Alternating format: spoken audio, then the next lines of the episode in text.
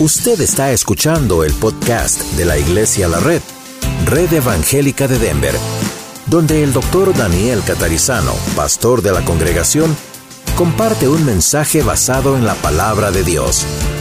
Ahora abra su corazón y permita que en los próximos minutos el Señor le hable y le bendiga.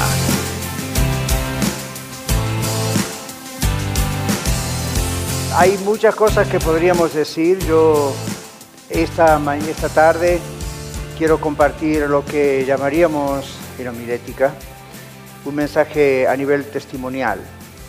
Quiero compartirle algunas cosas de estas que pasaron hace muchos años, pero también quiero compartir en el medio de lo que vamos a leer de la palabra de Dios algunas cosas que yo mismo he vivido en mi vida con esto que se llama un avivamiento. Les digo por qué. Como pastor yo tengo que preguntarle al Señor por qué nos envía los mensajes que nos envía, ¿no les parece? Si todo sale de mí, de mi carne, de mi mente, no sirve. Hay mucha religión, la religión no es mala, es simplemente religarse con Dios, es lo que significa. La palabra latina relegare, pero eh, si un predicador, si un cristiano, un siervo de Dios está parado solamente para enseñar, no ha cumplido toda su misión, ¿verdad? Enseñar es una de las cosas que todos los pastores, los predicadores tenemos que hacer. Pero la enseñanza transforma, transforma una vida o muchas vidas solamente cuando esas vidas están abiertas, cuando sus corazones están abiertos a la transformación. Amén. De lo contrario es más información. Y aunque a mí me gusta mucho enseñar, y tengo outlets, lugares donde enseñar, en mi oración yo le digo al Señor, necesitamos solamente aprender cosas o necesitamos que desciendas poderosamente y nos cambies. Dios puede cambiarnos a través de la palabra de Dios. Y una de las cosas que ustedes saben, los que han estado aquí ya hace dos, tres años de la iglesia, todo el crecimiento que el Señor ha hecho en la red, solamente se lo debemos al Señor, realmente. No, no hay que tengo que decirlo, realmente se lo debemos al Señor. Pocas iglesias teniendo escasamente tres años tienen un promedio de 200 personas cada domingo. O ya abren otra iglesia. Esto no es no bragging, es, es realmente, es Señor, yo estoy admirado. Pero al mismo tiempo, al mirar por qué, y el Señor no siempre nos da los porqués, pero en este caso sí, dos, tres, cuatro años atrás, cuando estábamos comenzando a orar acerca de, que, ¿eres tú, Señor, el que quieres que abramos otra iglesia? Esta en Aurora, y el Señor dijo que sí, y, y la razón, una de las razones principales, es este libro. Vez tras vez tras vez, personas como usted vienen a esta iglesia y dicen, vengo porque se predica la palabra de Dios. Yo doy solamente gloria a Dios. Para mí es algo como, ok, no es novedad, ¿verdad? Es fine. Pero hace mucho atrás, en el gimnasio, si ustedes recuerdan los que estaban, yo mostré un video, no así, pero un video donde era casi como profético, donde yo les contaba cómo el Señor nos había dicho que más y más personas vendrían porque tienen hambre y sed de la palabra de Dios. ¿Se acuerdan algunos? Y sigue ocurriendo. Al mismo tiempo, yo hablaba con el Señor esto diciendo, ok, eso es maravilloso porque una iglesia tiene que estar basada en la palabra de Dios o no es literalmente una iglesia. Las iglesias, de acuerdo a la Biblia, están fuertemente basadas en la palabra de Dios, no en otras fuentes humanas. Pero el problema también está en que podemos llegar a conocer mucho la palabra de Dios, acostumbrarnos a recibir un buen mensaje, buenas enseñanzas, buena consejería, buena familia y amistad entre nosotros, y, al mismo tiempo pasar y pasar los meses y los años y, y todavía hay mucho dolor, decíamos el domingo pasado, y todavía hay mucha cosa que se arrastra, ¿verdad?, en las vidas, en, no en todos, pero en, muchos, en la mía, en la suya. Y, y uno piensa, Señor, ¿qué hay que hacer para que esto cambie? Las Islas Hébridas en Europa fueron testigos ahí en ese año que ustedes vieron, 1949, aunque no duró solamente un año, duró más, pero fueron testigos de dos mujeres ancianas, como ustedes vieron, una de 82 años, una de 84 años, orando constantemente por años para que Dios trajese un avivamiento a ese pueblo de Barbas. Ese pueblo era un pueblo donde había mucho alcoholismo, mucho crimen, muchos matrimonios divorciándose, muchas peleas, mucha rebeldía de los jóvenes, mucha bebida, mucha cosa así, y se estaba autodestruyendo. ¿Cuántos de ustedes saben que un pueblo se puede autodestruir? Una nación se puede autodestruir. ¿Dónde está el imperio romano? ¿Dónde está el imperio persa? ¿Dónde está el imperio babilonio? Y podrían haber seguido a través de los siglos. Sin embargo, ¿dónde están? Se autodestruyeron. ¿Cómo se autodestruyeron?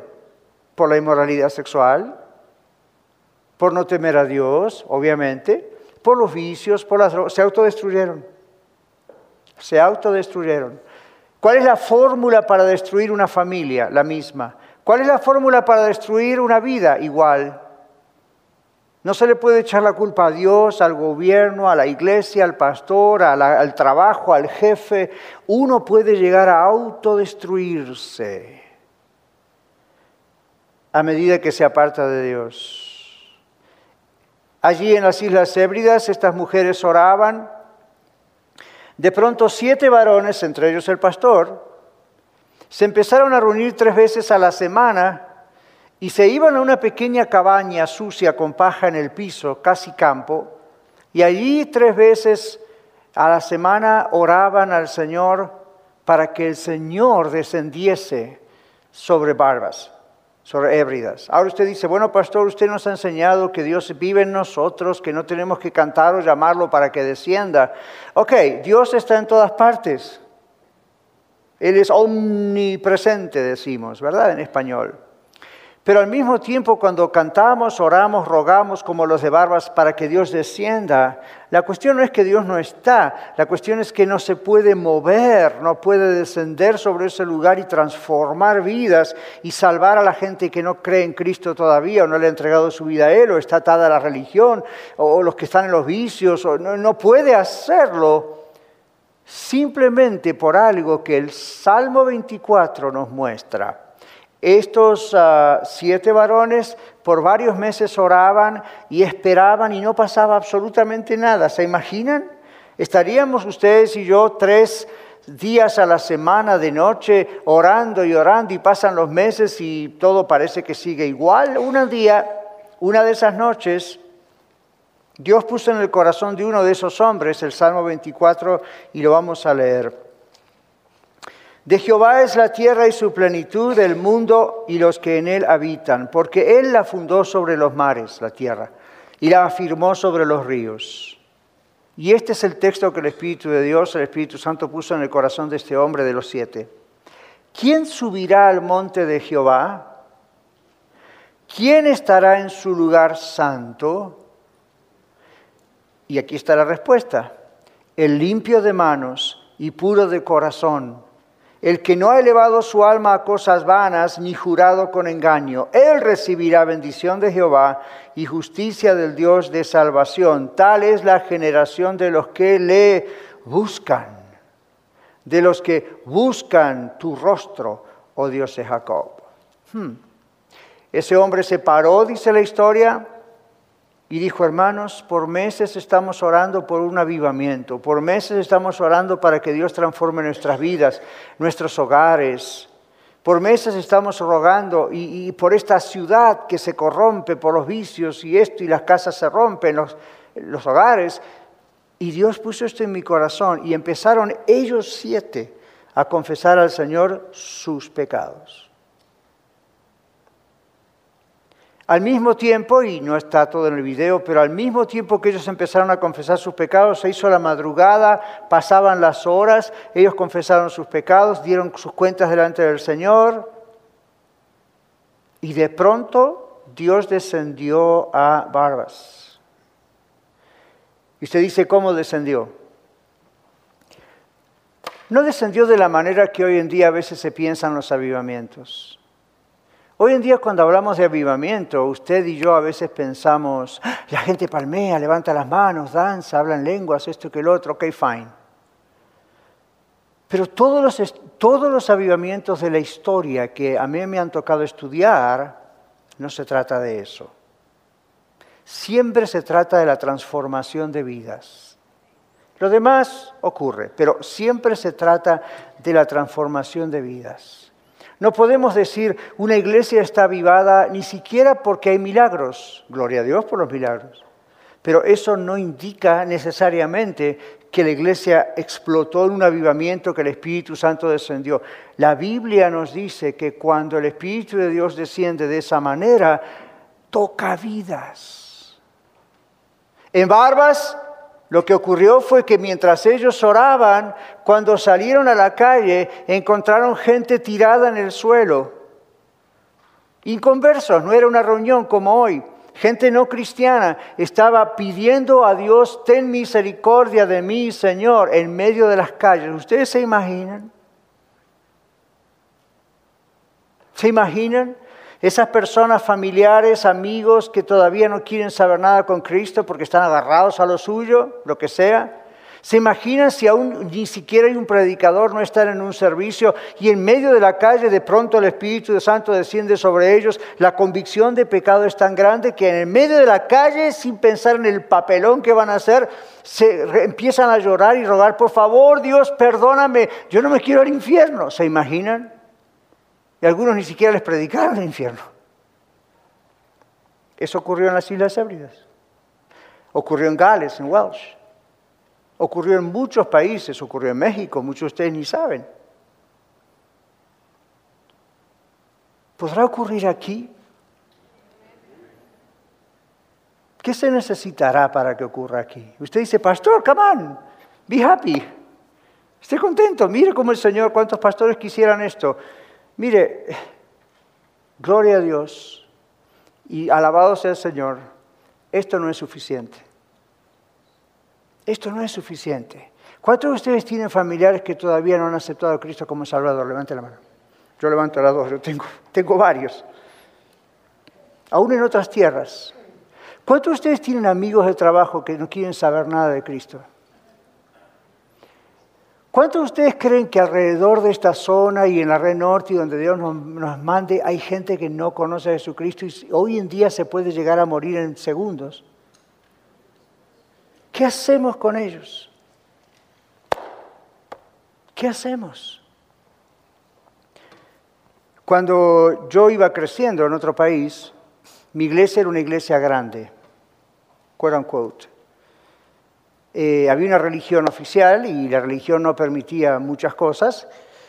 En ese momento el gobierno tenía esa religión como la religión oficial, gracias a Dios con los años eso ya se perdió, pero en aquel tiempo cuando yo crecí en ese país eso ocurría.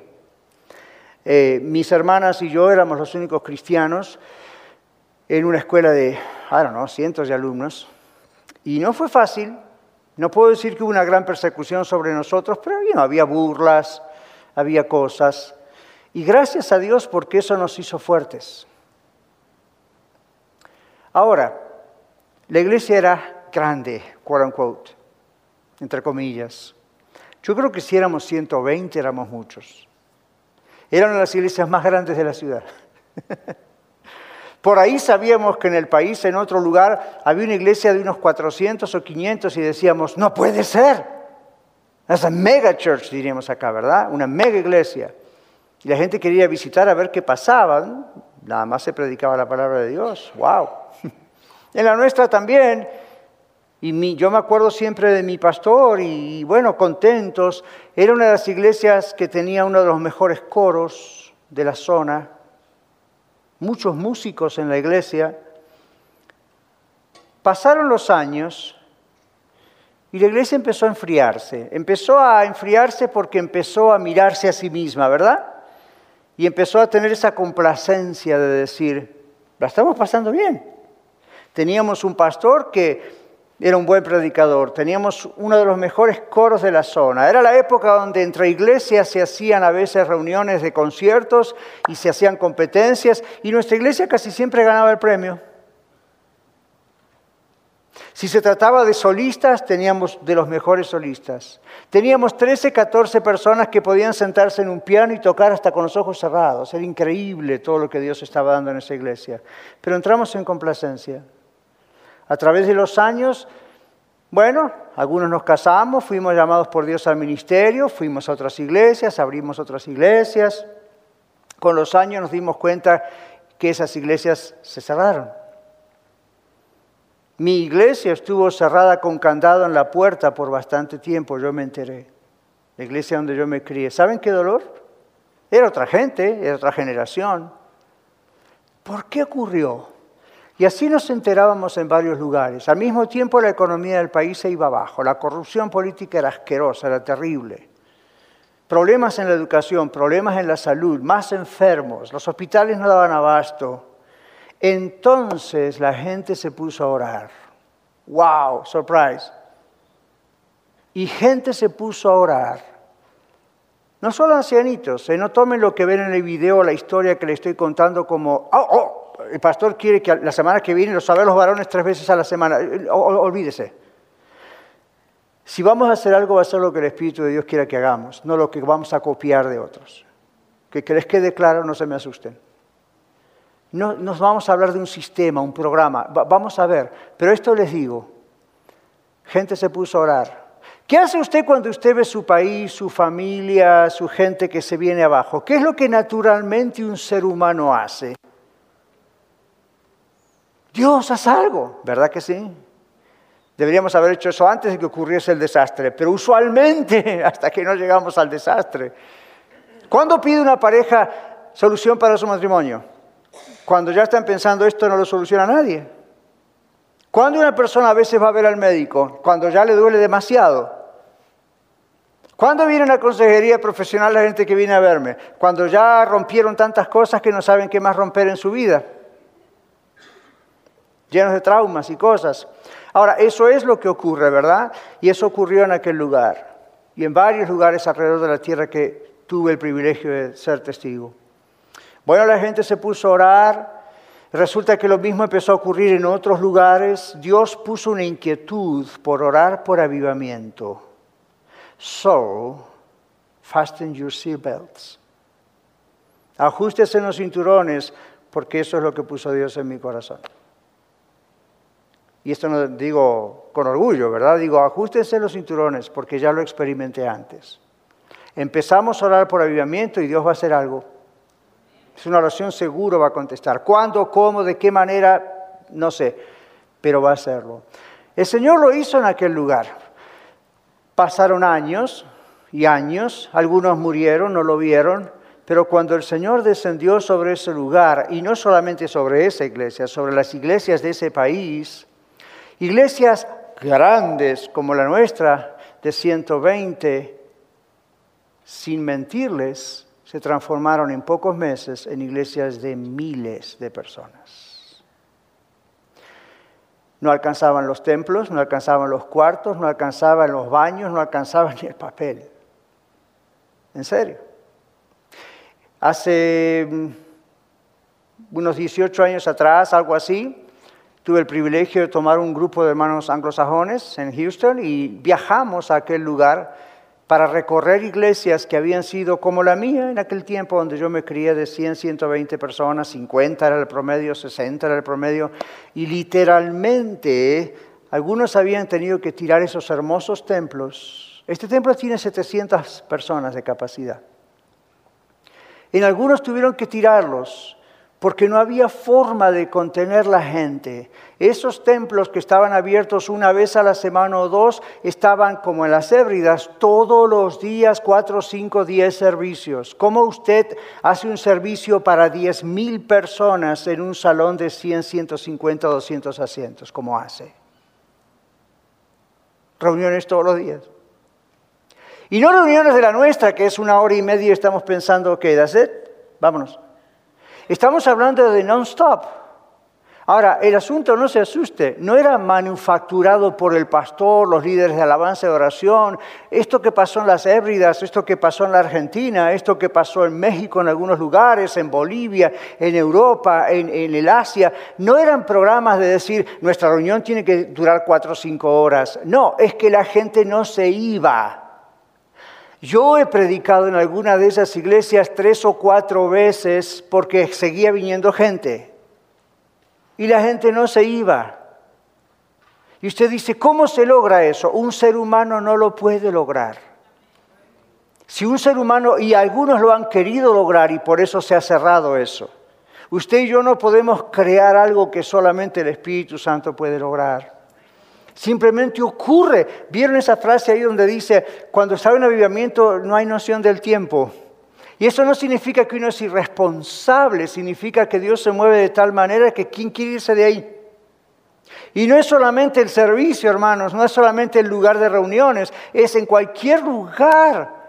Yo he experimentado, yo he experimentado eso, no solamente en aquel país y en otros, aún estando en Houston, cuando un poderoso avivamiento ocurrió en Pensacola, Florida con sus muchos problemitas que surgieron por allí, porque usted sabe cómo somos los hombres, ¿verdad? Hombres y mujeres. Nos gusta algo, Dios hace algo y enseguida tenemos que meter la mano a ver si le damos una ayudita a Dios. no lo hagamos, por favor. Pero amén de todo eso, yo he estado en esos lugares y el tiempo no, se va, es increíble. ¿A ustedes les gusta ver milagros? ¿Ustedes creen que Dios puede hacer milagros? Pero usted lo cree porque a usted le gusta ver o participar o porque usted sabe, wow, Dios se está moviendo de una manera especial. ¿Sabe por qué a veces Dios no hace milagros? Milagros físicos me refiero. Una de las razones es porque nosotros metemos la cuchara, como decimos, y nos damos la gloria a nosotros. Ahora pastor Daniel y por eso tiene una, cosa especial, una unción especial. Fue olvídese. En los avivamientos, Dios hace milagros hasta con el zapatero de la esquina. En los milagros que ocurren es que la gente está allí. Yo me acuerdo lo que ocurrió en Pensacola. Para poder entrar a un servicio, yo volé de Houston a Pensacola a ver qué estaba pasando ahí. Y estuve horas en una línea por la calle esperando hasta el próximo servicio a ver si entraba. Y cada servicio duraba y duraba y duraba y duraba. Y por fin, así que uno tenía que ir con tiempo, ¿ok? Tenía que olvidarse de todo lo demás. Y llegábamos ahí. Usted sabe que aún en la línea, mientras esperábamos para que, a ver, dentro de tres horas a lo mejor logramos entrar, ahí en la misma línea, de pronto personas que ni eran cristianas, no se les estaba predicando y caían de rodillas rogando a Dios misericordia. Y no estábamos en un servicio. Y personas eran sanadas ahí en la línea y nadie estaba haciendo un drama o un show, a ver, venga que lo toco. Dios espontáneamente se movía. Parejas, matrimonios espontáneamente se reconciliaban uno con el otro. Perdóname, te he echado la culpa a ti, pero la culpa también ha sido mía. Mal negocio para los consejeros profesionales, ¿verdad? Who cares? Ah, who cares? Hijos rebeldes que venían otra vez y decían, como el hijo pródigo, es pecado contra el cielo y contra ti. Mire, eso no lo puede hacer un pastor, eso no lo puede hacer una congregación. Lo único que nosotros podemos hacer es lo que dice Salmo 24. Yo sé, no estoy teniendo un mensaje exegético como lo tengo siempre, pero ¿estamos comprendiendo lo que Dios nos dice? ¿Quién subirá al monte de Jehová? La idea es no está hablando del monte de Sión, está hablando, esa es la idea judía, pero la idea es, ¿quién va a estar en la presencia del Señor? Dijeron esos siete hombres allí. ¿Quién puede estar en la presencia del Señor y no morir de, por condenación? Yo le digo una cosa. Espero que usted crea que el Señor está en medio nuestro hoy, ¿verdad? Jesucristo. Pero ¿qué me dice si de pronto se apareciese físicamente? Yo le digo que habría dos reacciones. Unos irían o iríamos a abrazar sus pies, a agradecerle, a llorar con él, a estar súper alegres. Otros saldrían corriendo de este lugar. Eso es un avivamiento. No hay condenación, pero eso es un avivamiento. Cuando uno realmente dice, Señor, he pecado. ¿quién subirá a la presencia del Señor? ¿Quién estará en la presencia del Señor? ¿Quién va a ser el receptor o la receptora de esos milagros? ¿Quién va a ser el receptor de la, transformación total de su vida? ¿Qué dice la Biblia? El limpio de manos, el puro de corazón, el que no ha elevado su alma a las cosas sucias. Y fíjese, el avivamiento no llega a personas que no creen en Cristo. Ellos son tocados y son salvados. El avivamiento es para nosotros. ¿Qué es lo que se aviva? Algo que está vivo pero está a punto de morir. Lo que todavía no nació no se puede avivar porque todavía no nació. Así que no le pidamos a los que no conocen a Cristo que se comporten como seguidores de Cristo porque no tienen a Cristo. Pero nosotros, usted y yo que tenemos a Cristo, a nosotros Dios quiere avivarnos.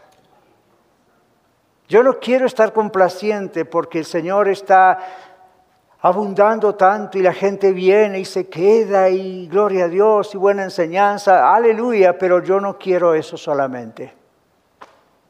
¿Saben qué dijo el pastor de Pensacola antes del avivamiento? Entró un día a un templo muy parecido a este, yo lo conozco, entró solito en medio de la semana, tomó las llaves del templo, estaba solo, llegó hasta aquí, a esta plataforma, tiró las llaves así y le dijo, Señor, en otras palabras, en sus palabras, Señor, no quiero más esto, aquí te dejo las llaves. Si tú no haces un avivamiento en esta iglesia, no quiero saber nada más de esto. ¡Bum! ¿Cuántos de ustedes saben, cuántos de ustedes saben, quizá lo van a saber hoy, que cuando Dios está por hacer algo radical, uno tiene que ser radical? Uno no puede seguir pasándola porque la disfrutamos y Dios nos bendice. Llega un momento que uno tiene que decir, hasta acá. Señor, no puede ser. Entonces yo estoy diciendo, empezando recién, comenzando recién, a decirle al Señor, gracias por la gente que se ha entregado a Cristo, gracias por los que hemos bautizado.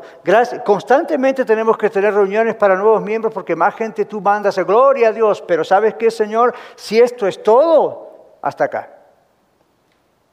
Porque de acuerdo a tu palabra esto no puede ser todo. Esto es hermoso, pero esto no es todo.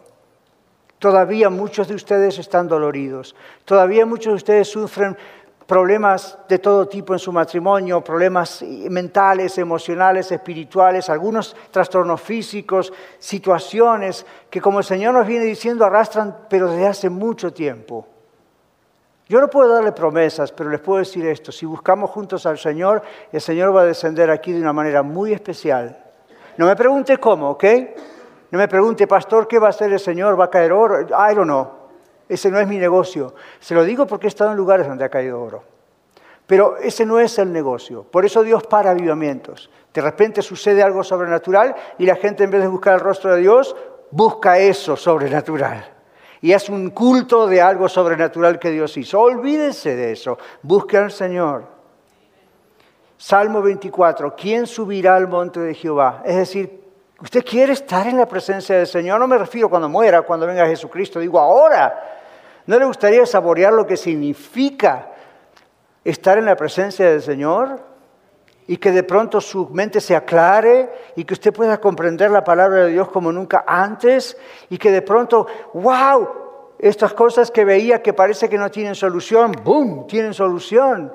¿Quién no quiere eso? Todos queremos eso. ¿Cuántos quieren eso?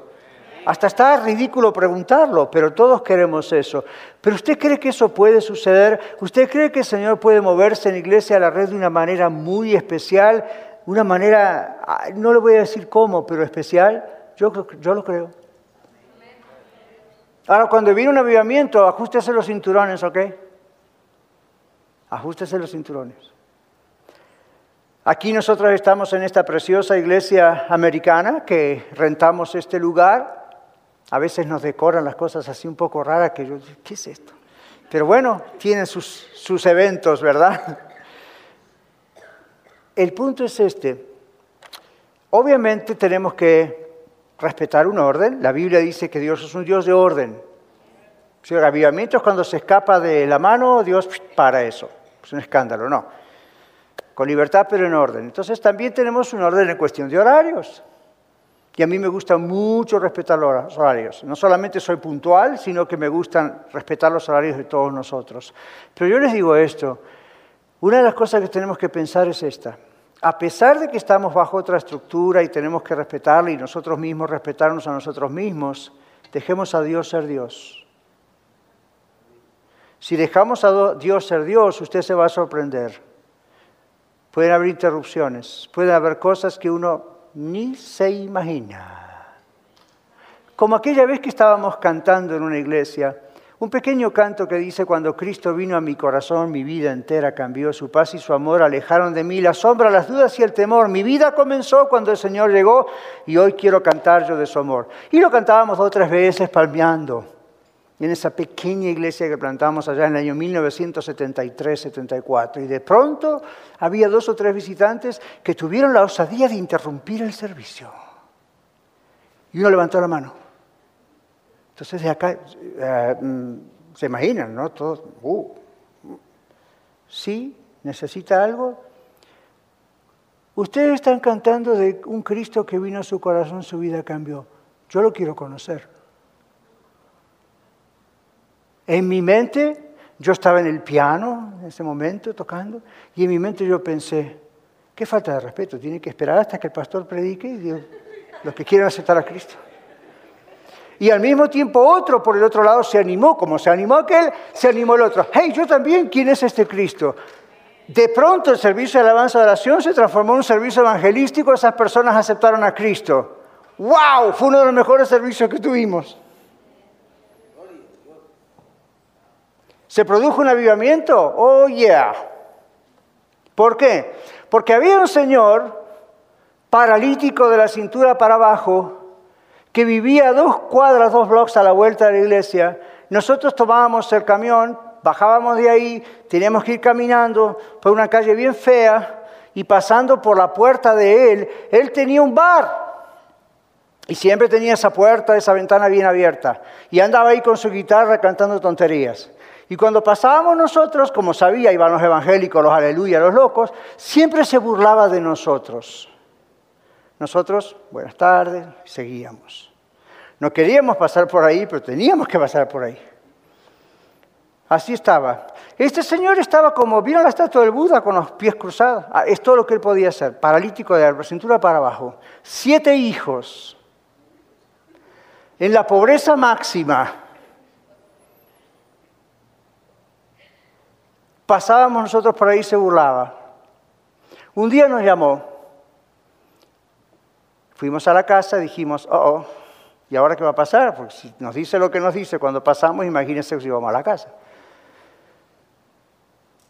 Dice, yo quiero que me hablen de ese Jesús que ustedes predican. Le hablamos de Jesús, le dimos una Biblia, aceptó al Señor Jesús, yo tenía dudas. Oramos, y de pronto dice, acá dice que Jesús sanaba a los enfermos. ¿Ustedes creen que Jesús me puede sanar a mí? Yo era un teenager. Y yo creo en milagros. Algunos de ustedes conocen mi testimonio. Yo estoy aquí porque Dios me sanó. Yo de otra manera estaba hace rato con Él, lo cual es muchísimo mejor, by the way. Pero Él tenía esto para mí, ¿verdad? Así que yo no dudaba de los milagros, pero yo pensaba, este tipo, un milagro. Entonces, bueno, qué bueno. Entonces dijimos lo tradicional, lo más importante es la salvación de su alma, lo cual es cierto. Amén. Porque si tiene sus dos piernas en movimiento y está muy bien, pero se va al infierno, ¿para qué quiere las piernas, verdad? Pero bueno, Hicimos lo que dijimos. Bueno, pero Dios, yo me acuerdo que ese asunto de lo que Dios quiere más es la sanidad de su alma fue un escape por las dudas que Dios no hiciera nada. Entonces, ¿cómo le vamos a decir? Pues por supuesto que creemos que Dios sana. Entonces, bueno, oren por mí. Oramos por Él. ¿Cómo oramos por Él? ¿Usted se cree que teníamos esas oraciones hiperelaboradas que usted ve en televisión hoy en día en Enlace y compañía? No. Y Dios bendiga. Pero lo único que hicimos fue, Señor, te pedimos que sanes a este señor que se llama Rolando. Y no me acuerdo cómo fue todo, pero fue casi la oración de un niño. Éramos tres de nosotros en la iglesia, tres varones. Miramos, abrimos los ojos, no pasó nada. Recuerde que lo más importante es la salvación de su alma. Nos fuimos, seguimos con lo nuestro. A la semana Rolando vino caminando al templo. A la semana. Gloria sea para Dios. Vino caminando con un bastoncito, pero vino caminando. En un lugar donde la calle no era como las de aquí Aurora, ¿ok? Donde usted vive, yo vivo. Vino y... ¿Se imaginan todos sus compadres ahí borrachos que siempre iban ahí? ¿Qué pasó? Bueno, se produjo un avivamiento. Rolando se entregó a Cristo. Más de 100 cantos Rolando compuso para el Señor. Dios le dio el don del cante, no, cantar no es un don, Dios le dio la, el don de la inspiración de poder componer. Todavía creo que están cantando, no sé, algunos de esos cantos. Rolando trajo mucha gente a los pies del Señor, de sus compadres, ¿verdad? Esos los mismos que... Dios los trajo al Señor. Y así otra vez, enfrente teníamos una señora que se burlaba y andaba con cualquier hombre y era pues una Jezabel. Se entregó a Cristo. ¿Cómo cambió esa vida? Terminó siendo una de las obreras de la iglesia. Otro que fuimos a visitar con mi mamá, hoy no está aquí porque papá no se siente bien, pero me acuerdo que la fuimos a visitar un lugar bien pobre. Íbamos a visitar a su esposa que empezaba a venir a la iglesia. Cuando llegamos a la casa, nos encontramos con un hombre grandote, gordo, robusto, tirado justo en el medio de la puerta. Entonces, pasábamos por arriba de lo que hacíamos. Entonces ahí nos quedamos y él ahí todo borracho nos vio y borracho miró y miró con un ojo y entonces le gritó a su esposa y le dijo, fulana, acá vienen los de la iglesia. Él no se movió, tuvimos que pasar por arriba de él, entramos con nuestra pequeña nueva hermanita que recién se entregaba a Cristo. No lo juzgamos al borracho, no le dijimos nada, hola, ¿cómo está? Que se sienta mejor. Pero ese borracho se convirtió uno de los diáconos de la iglesia. ¡Wow! Las historias de nuestros colegas en el ministerio. Borrachos, homosexuales, prostitutas, cuchilleros, viciosos en la pornografía. De todo. Dios puede transformar su vida. Vamos a orar. Vamos a orar. Yo no sé en qué condiciones está usted. Yo sé en las que estoy yo. Yo quiero avivamiento. Ore al Señor, confiésele sus pecados a Él. Si usted no conoce a Jesucristo como Salvador, usted no es salvo. Y si usted no es salvo, hay condenación para usted. Pero porque Dios le ama, Dios envió a Jesucristo a morir por usted para que Él pagara en su lugar. No vaya a la condenación cuando Dios le ofrece la salvación. Pídale perdón al Señor por sus pecados, arrepiéntase.